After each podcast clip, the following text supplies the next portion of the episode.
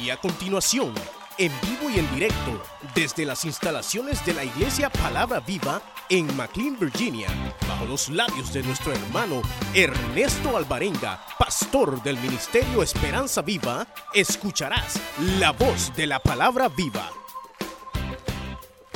Vamos a leer, hermanos, eh, un capítulo muy conocido, es un clásico. Usted lo ha oído, lo ha predicado, ha escuchado cuántos mensajes desde pequeño. Pero hay algo aquí que me llama la atención y que yo quiero compartirle. Eh, la palabra de Dios es viva y eficaz, hermano. Vamos a leer el primer libro de Samuel, capítulo 17. Primer libro de Samuel, capítulo 17.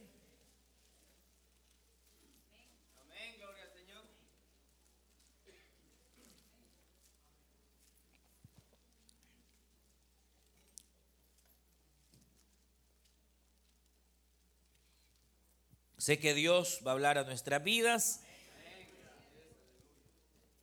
Capítulo 17, vamos a leer versículo, versículo 1.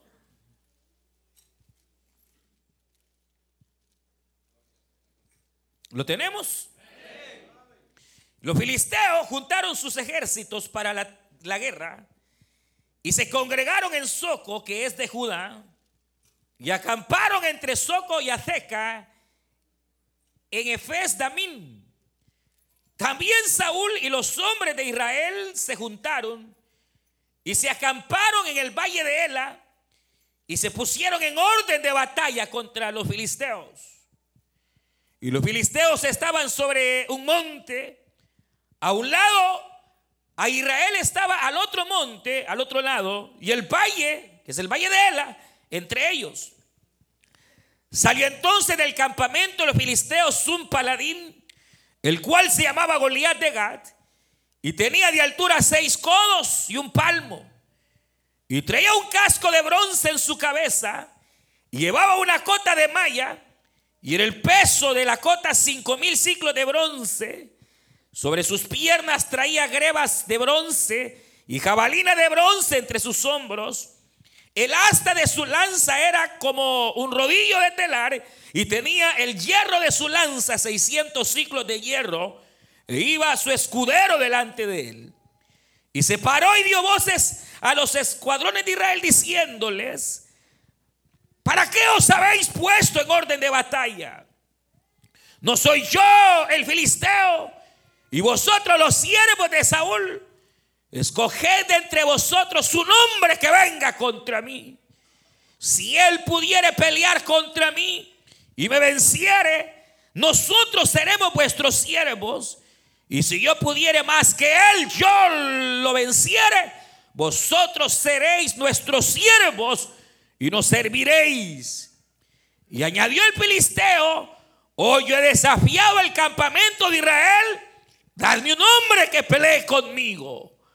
Oyendo Saúl y todo Israel estas palabras del filisteo, se turbaron y tuvieron gran miedo.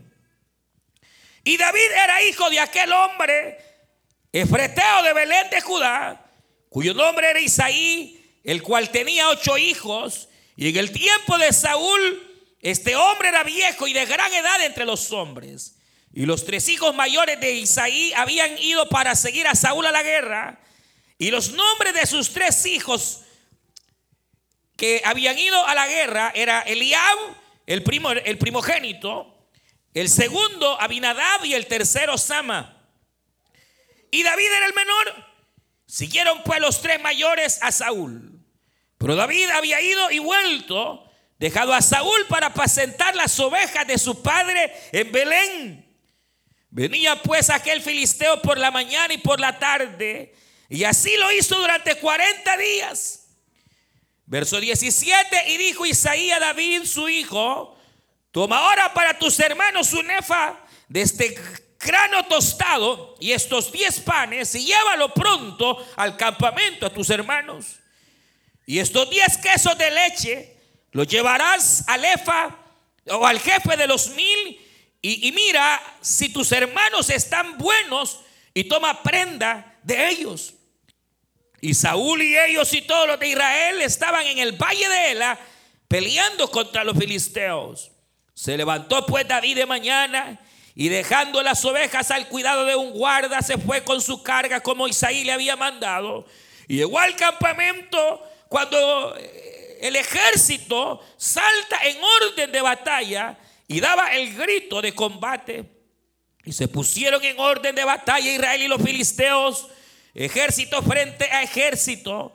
Entonces dejó caer David su carga de su mano, del que guardaba el bagaje, y corrió al ejército.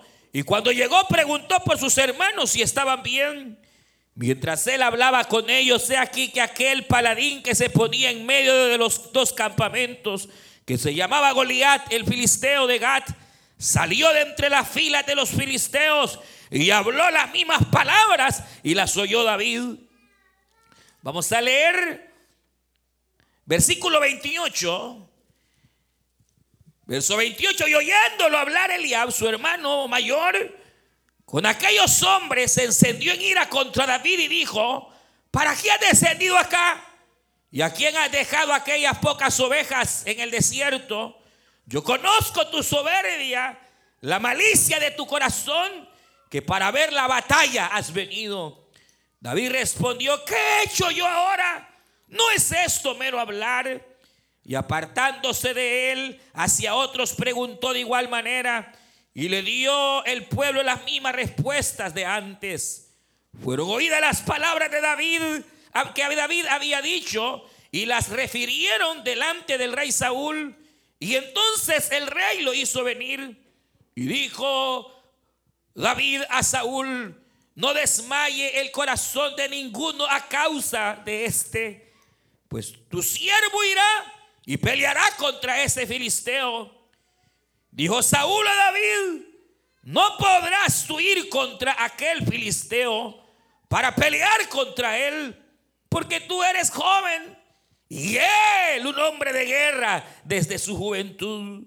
David respondió a Saúl, tu siervo era pastor de las ovejas de su padre. Y cuando venía un león o venía un oso tomaba y tomaba algún cordero de la manada, salía yo tras él y lo hería y lo libraba de su boca y se levantaba contra mí y yo le echaba mano de la quijada y yo le hería y lo mataba. Fuese un león, fuese un oso, tu siervo lo mataba y este filisteo incircunciso será como uno de ellos porque ha provocado al ejército del Dios viviente. Amén. Vamos a dejar hasta ahí la lectura. Vamos a orar, Padre nuestro que estás en los cielos, te damos gracias. Pues tú nos permites venir delante de tu presencia. Queremos rogarte, Señor, que en tu misericordia hables a nuestra vida. Señor, envía tu buena palabra. Habla al creyente, al amigo, Señor. Y en tu nombre, Padre eterno, depositamos tu santa palabra. Ponemos cada petición delante de ti, Señor. Al enfermo, al afligido, Señor, al angustiado, consuela. Al enfermo, sánale. En el nombre de Jesús de Nazaret. Y Señor, háblanos en esta mañana. Y a ti daremos siempre el honor y la gloria. Gracias, Cristo. Gracias Señor. Háblanos Dios amado. En el nombre de Jesús. Amén. Pueden tomar su asiento, hermanas y hermanos. Usted sabe que,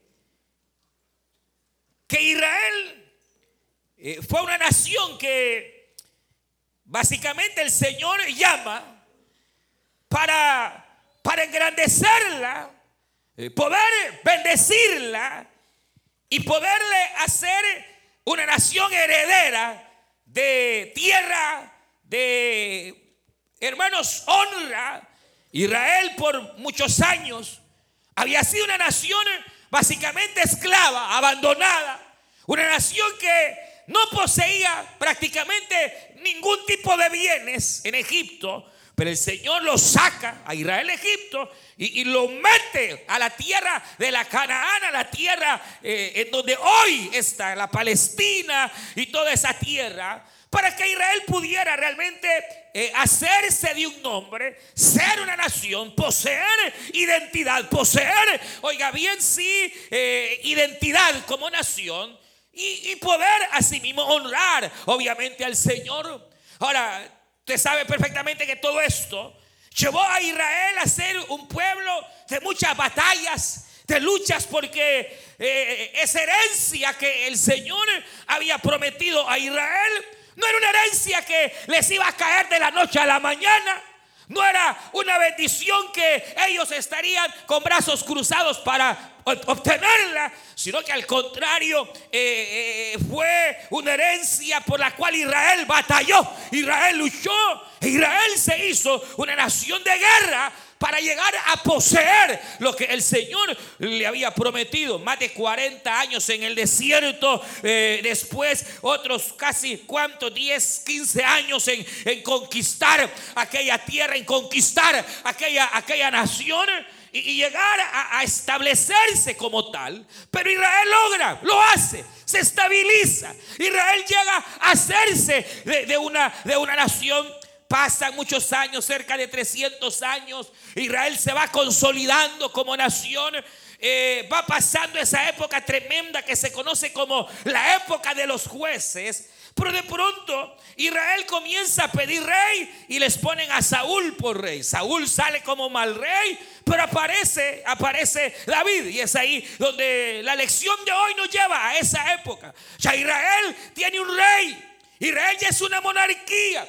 Israel ya es una nación estable. Israel es una nación que, hermanos, comienza a, tener esa identidad que el Señor deseaba. La cuestión es que de pronto, eh, cuando Israel tenía paz, cuando Israel se sentía bendecida, Saúl era el rey sobre Israel, se levanta esta nación llamada los filisteos para hacer guerra contra, contra Israel. La Biblia dice que los filisteos llegaron y se tomaron las tierras de Gad que eran tierras de Israel, eran tierras que a ellos les había costado, a ellos les había, hermanos, sí, llevado en lucha, batallas para llegar a tener la tierra de Gad. Ahora de la nada, cuando ellos estaban eh, casi como desprevenidos, de repente vienen los filisteos, atacan a Israel, se apoderan de las tierras de Gad.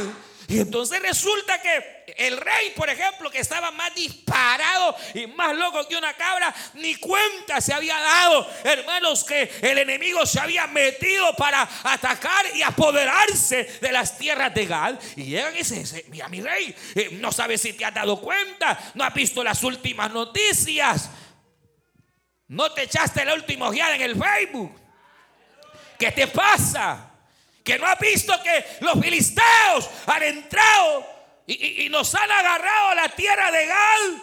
Y entonces aquel reacciona y dice, no puede ser, armemos el ejército, vamos a la guerra. Y ahí es donde ocurre esta, esta situación, donde llegan a un valle que se llama el Valle de Ela. El valle estaba en medio de dos montes. En un monte los filisteos y en otro monte los de Israel. Y Israel iba a la batalla. Israel iba, hermanos, allá a pelear. Cuando en medio de los filisteos va apareciendo aquel gran gigante Goliat hermanos, llegando, Pau, hermanos, haciendo tumbar la tierra. Un hombre de más o menos casi 5 metros, 4 5 metros, grande, fornido. Imagínense que su jabalina pesaba 600 ciclos de, plata, eh, de, bronce, lo que fuese espada. Era un hombre fuerte, era un hombre tremendo que su apariencia obviamente asustaba. Y entonces llega ese hombre y les dice al pueblo, ¿para qué haremos guerra?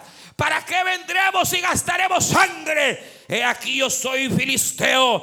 Denme a un hombre que pelee contra mí. Y aquel que gane la batalla, entonces el pueblo será vencedor y el perdedor será siervo del otro. Si yo gano, ustedes nos servirán. Y si yo pierdo, que no va a pasar, dijo él, entonces nosotros les serviremos a ustedes. Y en ese trance Saúl, hermano, dice literalmente la Biblia, mire, yo imagino, sus pies temblaron, los soldados temieron, agarraron miedo, temor, al grado que ellos, hermanos, se atrincheraron. Y durante 40 días lo mismo salía diariamente aquel hombre, decía, tenme un hombre que pelee contra mí, pero nadie tenía valor de enfrentar ese gigante, nadie tenía valor de hacerlo. Cuando el padre de David, pensando que ya la guerra estaba terminando, pensando que a ver cómo estaban sus tres hijos, Eliab, Sama, eh, eh, eran, eran eh, guerreros, se habían ido a la guerra. Y entonces el padre le dice a David, David, ya pasó casi un mes. Anda a ver cómo están los muchachos. Anda a ver si han hallado botín, me lo traes. o a ver qué pasa, cómo está esa batalla. Y entonces va David y, David cuando llega, según él, iba a, encontrar espadas y pelea. Y hermano, nada. Lo que David encuentra es que, que no hay nada. Eh, David encuentra que no ha empezado ni la guerra. De pronto David cuando llega y ve que no hay nada, Aquel gigante que repetidamente durante 40 días hacía lo mismo, va descendiendo del valle o del monte hacia el valle, se para, vuelve a repetir las palabras. A David hasta se le cayeron los quesos, hermanos, y se le cayeron el pan eh, al ver porque se emocionó.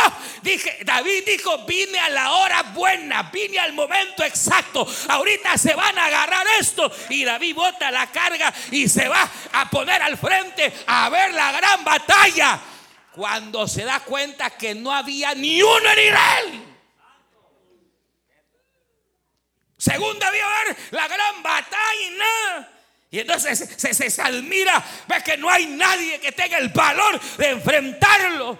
Y entonces David pregunta, pero ¿y qué pasa? Eh, eh, ¿Qué es lo que ocurre? Ah, no, me que no ves, que ese gigante. Y David dice, ¿quién es ese incircunciso hijo del diablo que esté amedrentando a los escuadrones del ejército de Jehová? Pero, pero ¿qué es esto, hermano? Mire, eh, todo es obviamente algo que pasó y que literalmente es una historia extraordinaria, pero tiene grandes figuras de nuestra vida. Por un lado, yo encuentro aquí varias cosas. Una, la vida cristiana, usted sabe, es una batalla. Y nunca se puede llegar a confiar uno.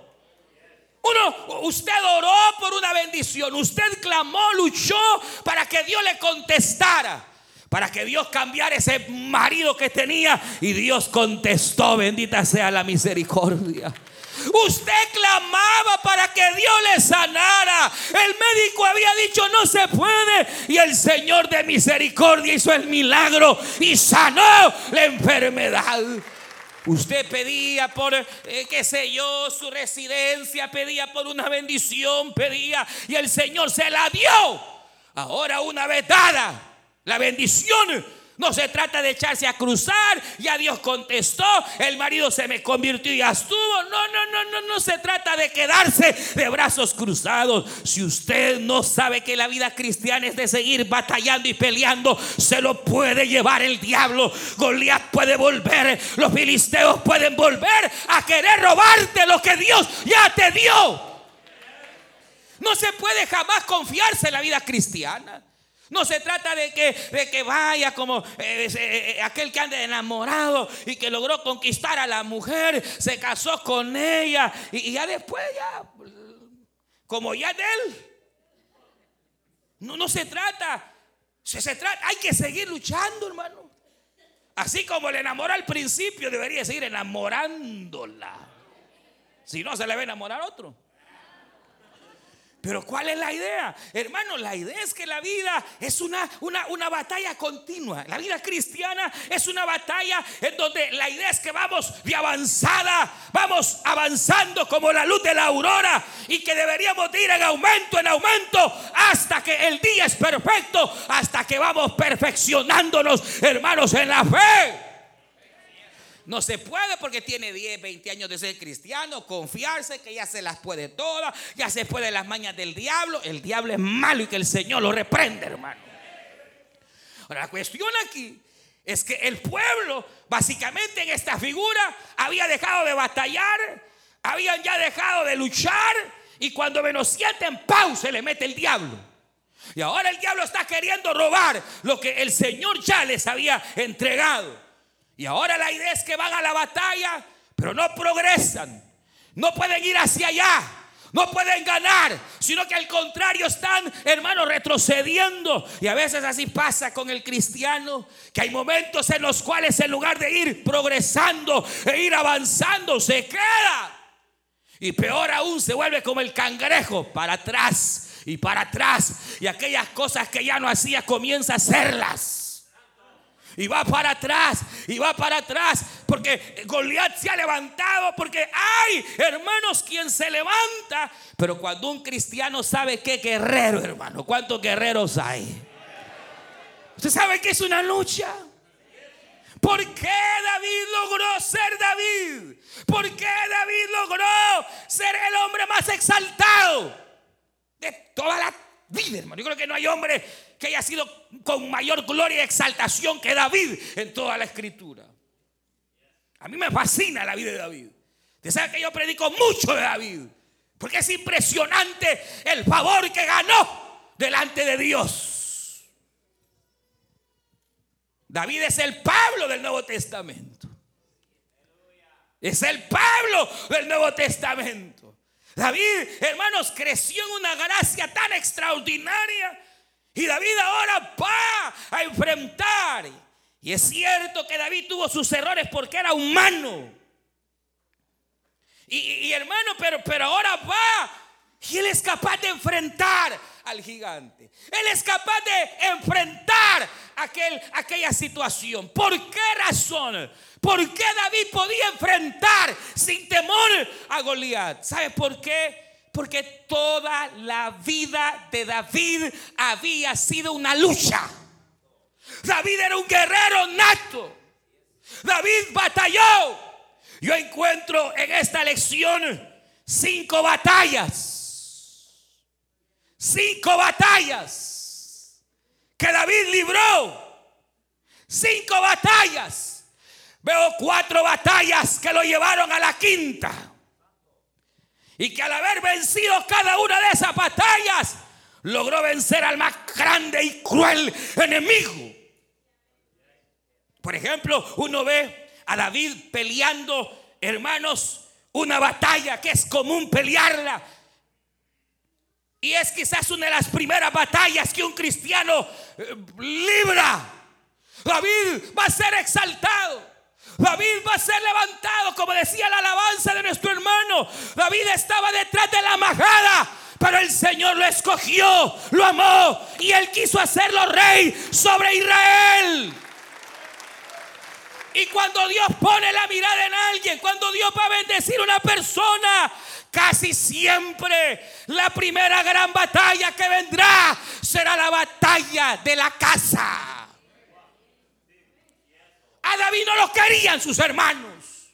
La muestra es que cuando David llega allá, hermanos, a la batalla, Eliab le dice, ¿quién te crees?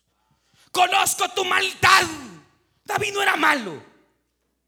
Conozco tu malicia. Sé que eres pícaro, le dice. Sé que has venido con malas intenciones. ¿Quién te cree si no eres nadie? No estaba viniendo del enemigo, estaba viniendo de su propia sangre, de su sangre, de su carne. Esa batalla, usted la libra con la mujer. Usted la libra con su marido a veces.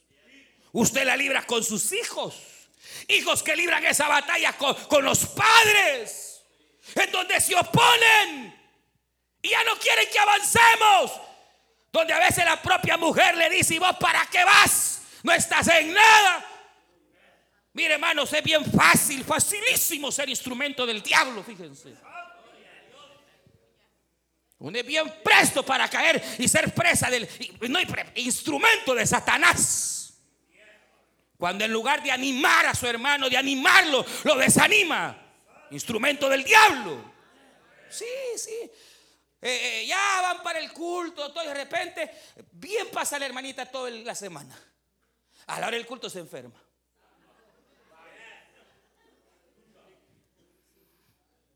Y el marido que es un mandilón. Ah, pues no vayamos.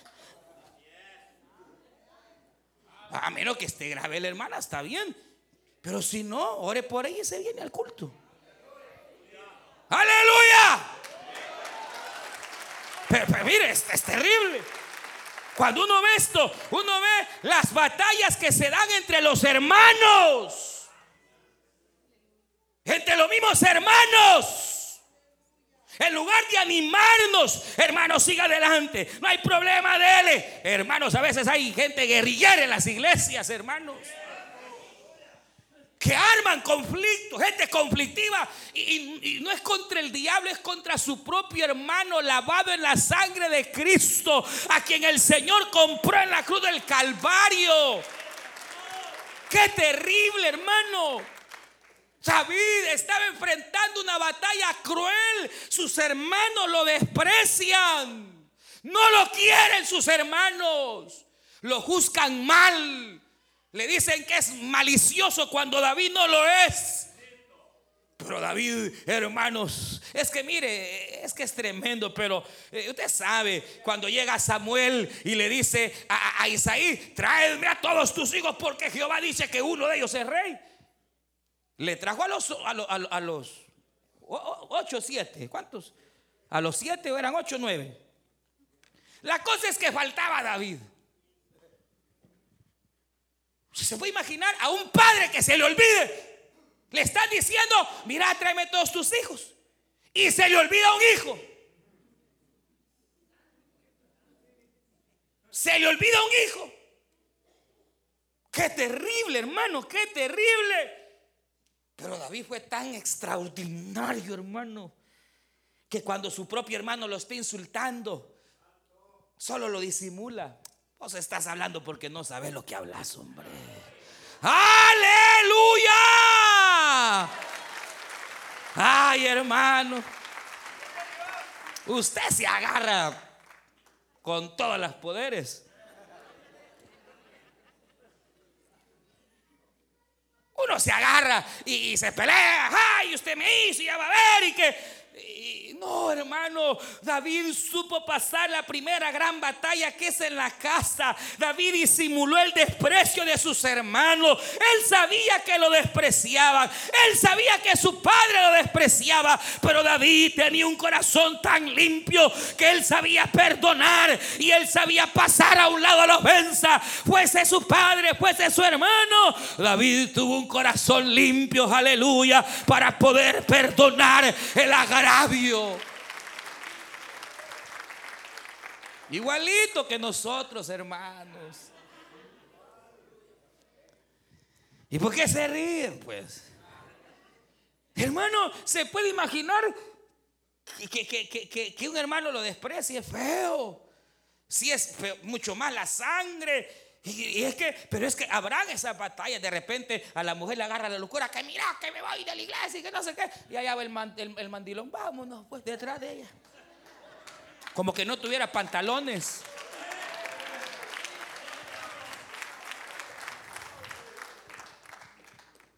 a veces es el, hombre que se le mete, ah, que ya no viene a esa iglesia, que me cae mal ese diácono bigotudo que tienen ahí, ni me saluda. Y allá va la mujer, va detrás. Se opone. Se opone, hermano, ese es uno de padre, se opone, eh, eh, se opone. Pero ¿qué hacer? Seguir, seguir la corriente y la locura del otro. Hacerle caso a la ofensa o hacer como David. Aleluya. Bendito el nombre del Señor. Aunque mi padre y mi madre me dejaren, con todo sé que tu Jehová me recogerás. Y a su nombre. Hermano, aquí en la iglesia habrá buenos hermanos. Y van a haber hermanos que van a asustar, hermano. Que no necesitan el 31 de octubre para estar asustando. Asustan con su manera de ser. Pero son hermanos.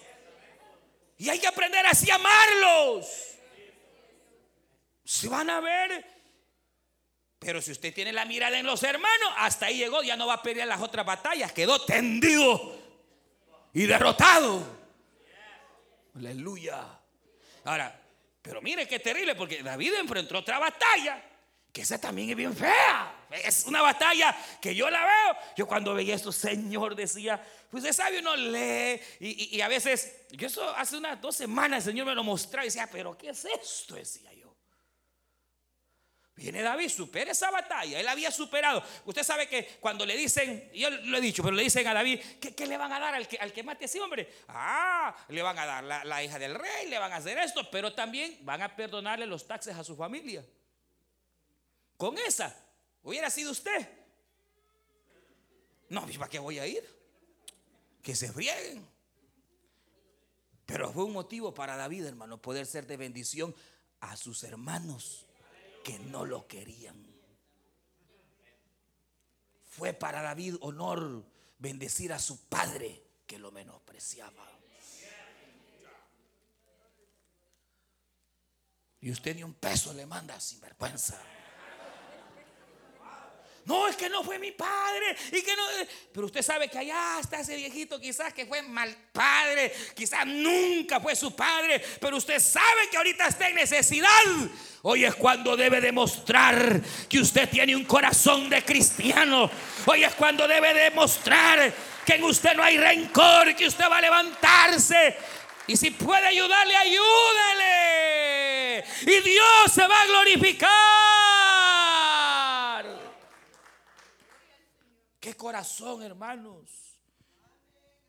Y de repente, hermano, viene y, llegan a, y dice, no, yo puedo ir contra él, yo lo voy a matar, yo, eso no es nada para mí. Y llega yo de Saúl, mire, ahí anda un David que dice que lo puede enfrentar, manden a traer ese hombre, man. Según David va a llegar un muchacho de unos 2, 3 metros, hermanos, y fornido igual, porque Saúl era grandotote. Y va llegando el chamaquito de 17 años, hermano. A saber si pequeñito, igual que yo, va llegando aquel, aquel eh, eh, con, su voladita de, pastor y, su, su, canastito y va llegando. Y cuando Saúl lo ve, ¿a qué venís? No, yo soy David, no se acuerda de mí. A veces le toco el arpa cuando usted se pone endemoniado y a mí me llaman y, y, usted se endemonia. Ah, pero tú, tú, tú eres guerrero. Tú no has estado en la escuela del ejército, no has estado. No, no, no hay problema. Yo puedo ir contra él. Te va a matar, muchacho, hombre. Te va a matar. ¿Cómo crees? E, e, esa batalla es dura, hermano. Es la batalla contra la autoridad. Cuando tu propia autoridad, que debería ser tu ejemplo, te acaba. Cuando aquella persona que está sobre ti, sobre ti, y que debería darte el ejemplo, en lugar de darte ejemplo, como que se pone de acuerdo con el diablo para votarte. Sí, hermano.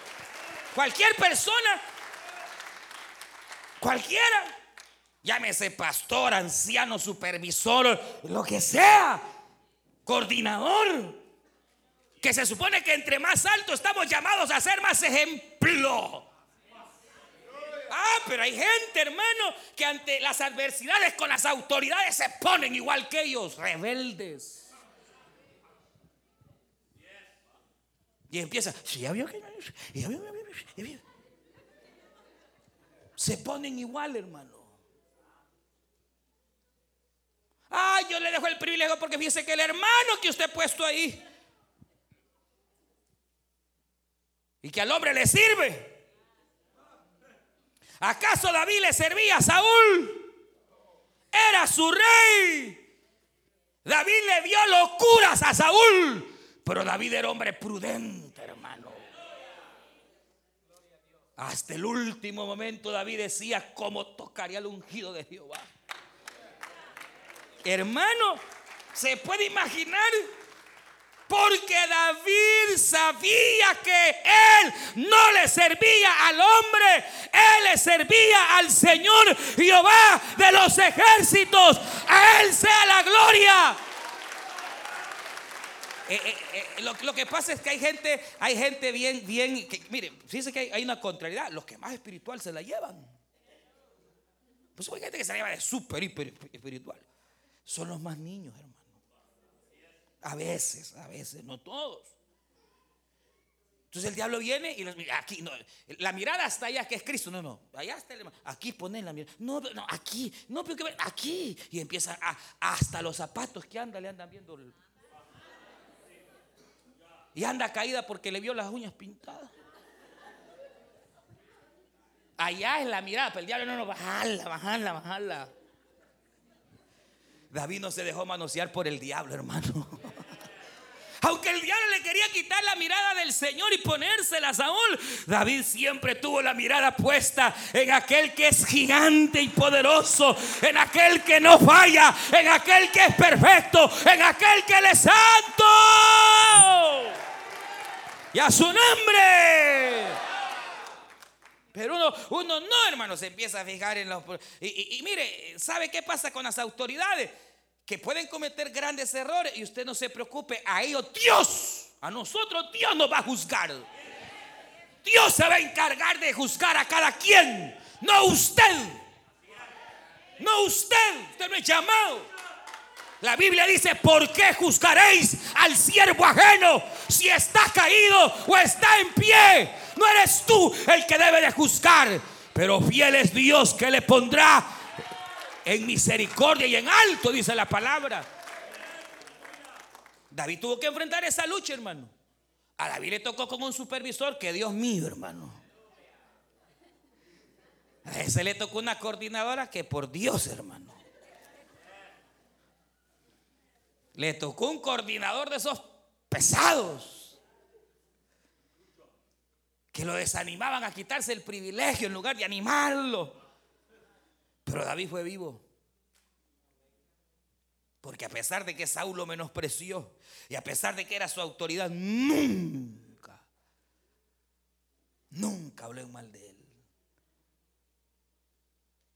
Sino que al contrario, él siguió fiel sirviéndole.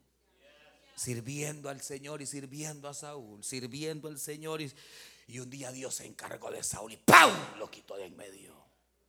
Pero como él había sido tan fiel, que Dios dijo, no hay otro para reinar, sino este. Y en lugar de Saúl, reinó David. Qué duro.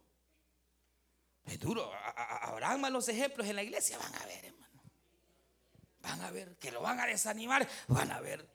Pero usted tiene que seguir adelante, adelante, adelante. Ore por esa autoridad, ore por ese líder, ore por él, ore por él, ore por él, ore por él. Y el Señor va a hacer la obra. Usted siga, siga, siga, siga, siga, siga, como David, siga adelante. Y el Señor a su tiempo, aleluya, recompensará. A su tiempo el Señor te levantará y te establecerá en justicia. Y a su nombre. Claro. Y entonces viene y dice David, no, no, no se preocupe, mi Señor, mire, no me menosprecie, yo puedo ir, soy pastor de ovejas y allá en el desierto las cuido. Y aunque viene el oso o, viene el león, yo lo agarro y peleo por las ovejas. Aquí hay dos cosas, hermano. El león en la Biblia es figura de dos cosas. Una, el león de Judá, que es Cristo. Pero se le llama león de Judá cuando se refiere a Cristo, el león de la tribu de Judá. Pero también es figura del diablo. Le dice que eh, Satanás, cuán león rugiente, anda viendo a quién se va a hartar. Entonces también es una figura del diablo. Y obviamente cuando David está hablando de leones, ¿no? Que había peleado David con los leones y también el nombre del Señor los mataba. Pero pudiera ser también que en el caso nuestro se refiere, oiga bien acá, a una figura a una figura. ¿De qué? ¿De qué? Del diablo. Y de que hay batallas que vamos a tener que enfrentar contra Satanás y que el Señor lo reprenda. Porque tarde temprano van a venir. Si usted es una hija de Dios y usted es un hijo de Dios, sepa que tarde o temprano Satanás, cual león rugiente, se va a levantar, vendrá como poderoso río, vendrá con toda su fuerza, pero jamás se nos olvide que mayor es el que está con nosotros que el que está fuera. Nunca se nos olvide. Nunca. Nunca se nos olvide. Jamás. Vendrán ataques del enemigo. Te va a poner cosas en la mente. Va a tratar de destruirte. Va a tratar de sacarte del camino. Va a tratar de meterte cuanta eh, suciedad, cuanta eh, eh, qué situaciones en tu mente. Pero nosotros, dice la Biblia, tenemos la mente de Cristo. David sabía a quién le servía. David sabía, hermanos, en quién confiaba. Cuando David veía a Goliat, no lo veía él, veía al más grande. Aleluya. Al poderoso. Bendito sea el nombre del Señor. El diablo va a aparecer, va a aparecer de mil maneras, va, hermanos, a tratar de, de, poner cuánta situación, enfermedad, de mentiras del diablo, cuánta cosa para desalentarlo. Pero usted tiene que tener el Espíritu de Dios. Dice que no nos ha dado espíritu de temor, sino de poder, de amor y dominio. Ahora, el oso es una figura también en la Biblia de un imperio que fue, pero mundano, el imperio medo-persa. Entonces, pudiera también hacerse una pequeña referencia al pleito con el mundo. El mundo, el mundo ahí está. Con sus modas, sus engaños, sus cosas. Y, quiere el mundo, hermanos, venirse y avalancharse contra nosotros. Y, pero la Biblia dice, no temáis, hijitos, porque yo he vencido al mundo. Y por cuanto yo he vencido, vosotros también venceréis. Hermano, todo lo que viene del mundo, sus deseos, su riqueza, su panagloria, todo lo del mundo pasa. No se aplica, no se perturbe por las cosas terrenales. Dios está en control de todo. Dios está en control de todo. De las finanzas, las políticas, todo, todo, todo. Dios está en control y Él es soberano. No se afanen por las cosas de este mundo, hermanos. No se afanen, no, no, no se preocupe eh, ¿quién, quién, va a ganar, quién va a perder, qué elecciones, que, que, que no se preocupe. Dios está en control de todo, hermano. Venga lo que venga, Dios está en control de todas las cosas. Él es soberano. Aleluya. Sí, sí, sí, tranquilo, hermano, confiando en el poder del Señor. Y sepa que algo bueno viene. Porque en medio de lo feo va a venir algo bueno. Y usted se va a alegrar. Se va a alegrar. Pero está esa batalla. Ahora, es aquí donde me enfoco, hermano. La batalla del mundo, sus modas, sus cosas. Pero que hay que desecharlas. ¿O son mundanos ustedes? ¿Ah? Así como anda la gente en pie en el mundo, así andan ustedes también, ¿verdad? Bien apretaditas las hermanas.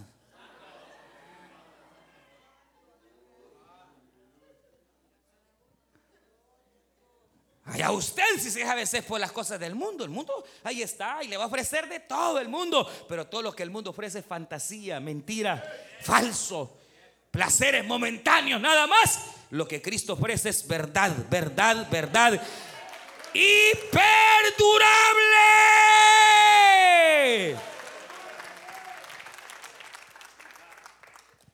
Entonces viene David, habiendo enfrentado a sus hermanos, habiendo enfrentado al líder, hermano, al supervisor, pero hasta ahí, porque ahí no pasa. habiendo enfrentado al diablo, habiendo enfrentado el mundo, podía enfrentar a Goliat. Llega el momento, llega el momento. Y, tremendo. Sale aquel animalote y sale David. Porque mire, el diablo es malo. El mundo es fregado. Su marido a veces se porta como el diablo y su mujer también, pero pero no hay enemigo más horrendo que Goliat. Goliat es el peor de todos los enemigos. No hay adversarios como él. No hay. No hay. No hay. No hay. Cuando David se puso enfrente de Goliat, David era un jovencito, sencillo. Hermanos, aquel hombre era grande.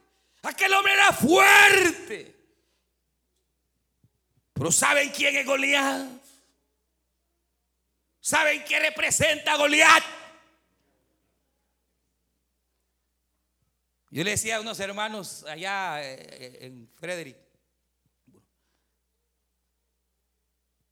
¿Usted sabe quién es Goliat? Hoy lo vio, hermano, en la mañana. Hoy lo vieron, hermanas. Tanto colochitos que estuvieron haciendo. Y, y ahí enfrente, en el espejo, estaba Goliat, hermano. ¿Sabe quién es Goliat? De nuestra propia carne. Ese Goliat representaba la carne. Porque después de esa batalla vendrían glorias para David. David sería el, hombre exaltado. Y si él hubiera peleado en la carne, se hubiera gloriado igual que usted o yo que nos gloriamos de las cosas. Pero David peleó en el espíritu. David peleó contra su carne. Y aunque la carne, hermanos, y los hombres decían, David, sea alabado David. David mató a mil y diez mil. No, no, no, no, no. David sabía que la gloria era para Jehová y que la batalla las peleaba Jehová y que hermano David supo. Hermana, el enemigo más grande que usted tiene es usted mismo, es su carácter, su manera, es su orgullo. Se la lleva de humilde, pero en la casa, Dios mío, hermano. Y no ponga esa cara que es cierto. Bien lo sabe. Y usted igual.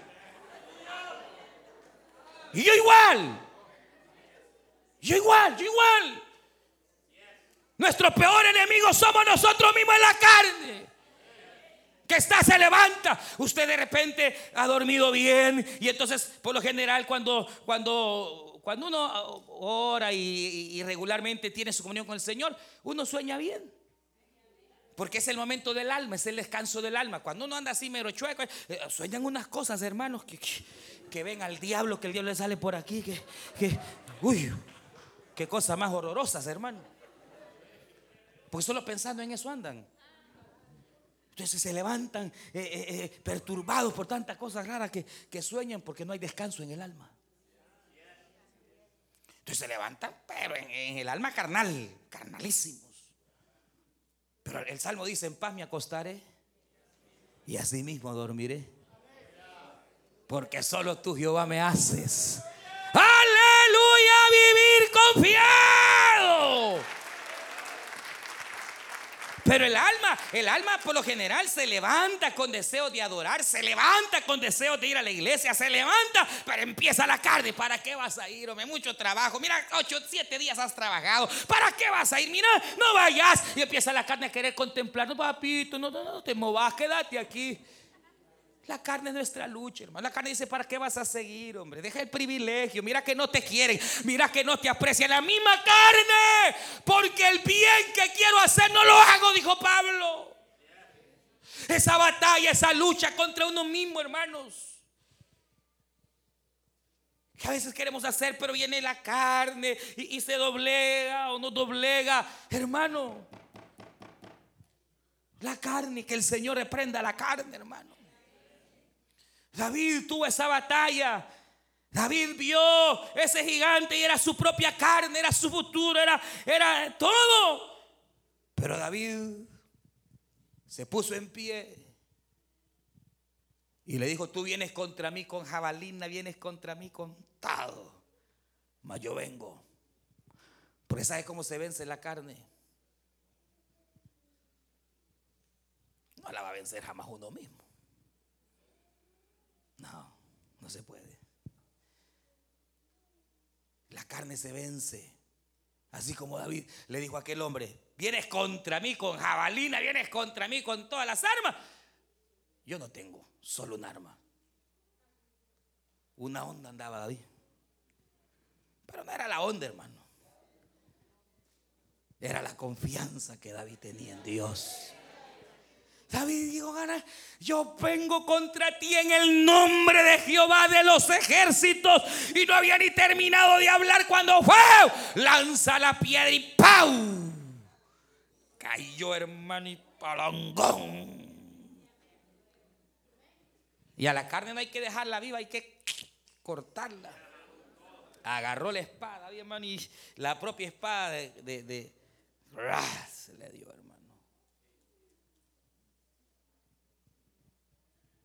Mire, hermano, ¿cómo lograr esa batalla? E, e, es solamente confiando, no en lo que podemos hacer, sino en lo que Jesucristo hizo ya en la cruz del Calvario. Lo que Él ya logró en la cruz del Calvario. Él venció en la cruz del Calvario. Hermano, es que es que lo que pasa es que uno no entiende esa verdad. Pablo dijo, con Cristo estoy juntamente crucificado y ya no vivo yo, Cristo vive en mí.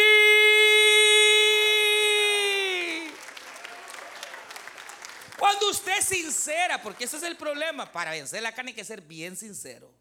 Reconocer cuáles son nuestras bajezas, reconocer cuáles son nuestras debilidades, dejar de verle la paja perdón, la gran, si la paja al, ajeno y ver la viga que uno tiene. Y entonces es trayendo la viga, hermano. Y decirle cuantas veces sea necesaria, Señor, aquí vengo a la cruz. La viga me falló, Señor, una vez más. La viga me dobló la nuca, Señor. Pero aquí la traigo, Señor. Aquí vengo. Aquí estoy aquí vengo. Solo así. Solo así. La Biblia dice, haced morir las obras de la carne. Porque a la carne se mata haciéndola morir con las obras de la carne. dejando de hacerlas. Dejando, dejando, dejando, dejando, dejando, dejando, dejando. Y aquí lo último, hermano. ¿Cómo yo puedo con el Señor? ¿Cómo yo puedo trayéndole al cruz del Calvario? ¿Y cómo yo puedo?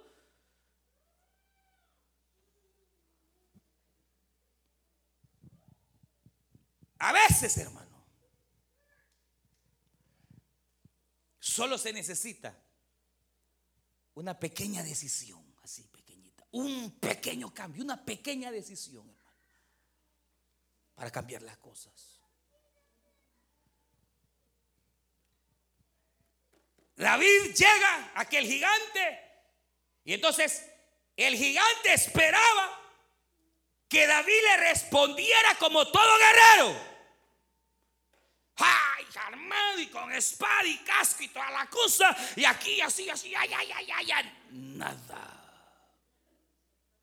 David llegó sencillo con su onda. Fa, fa, fa. ¿Y vos qué crees que soy perro que no se me de un solo lo mató?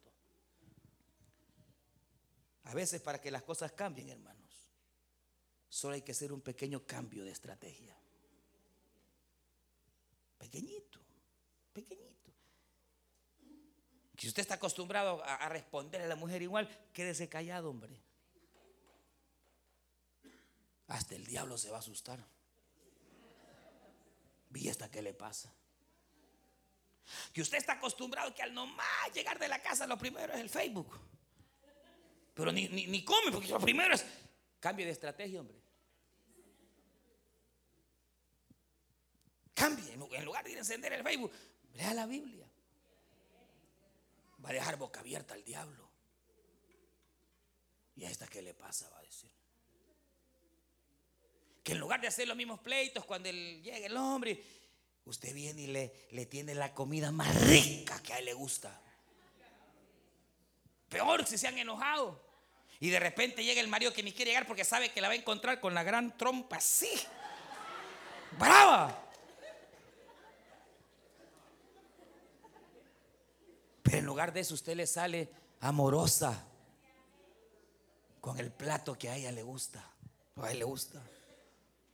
No, hombre, lo va a asustar.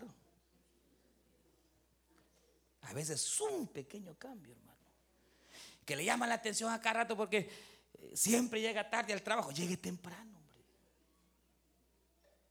Mire, a veces es un pequeño cambio. Es suficiente para empezar a generar la bendición. Usted escuchó el mensaje restaurador de Jesucristo desde las instalaciones de la iglesia Palabra Viva en McLean, Virginia.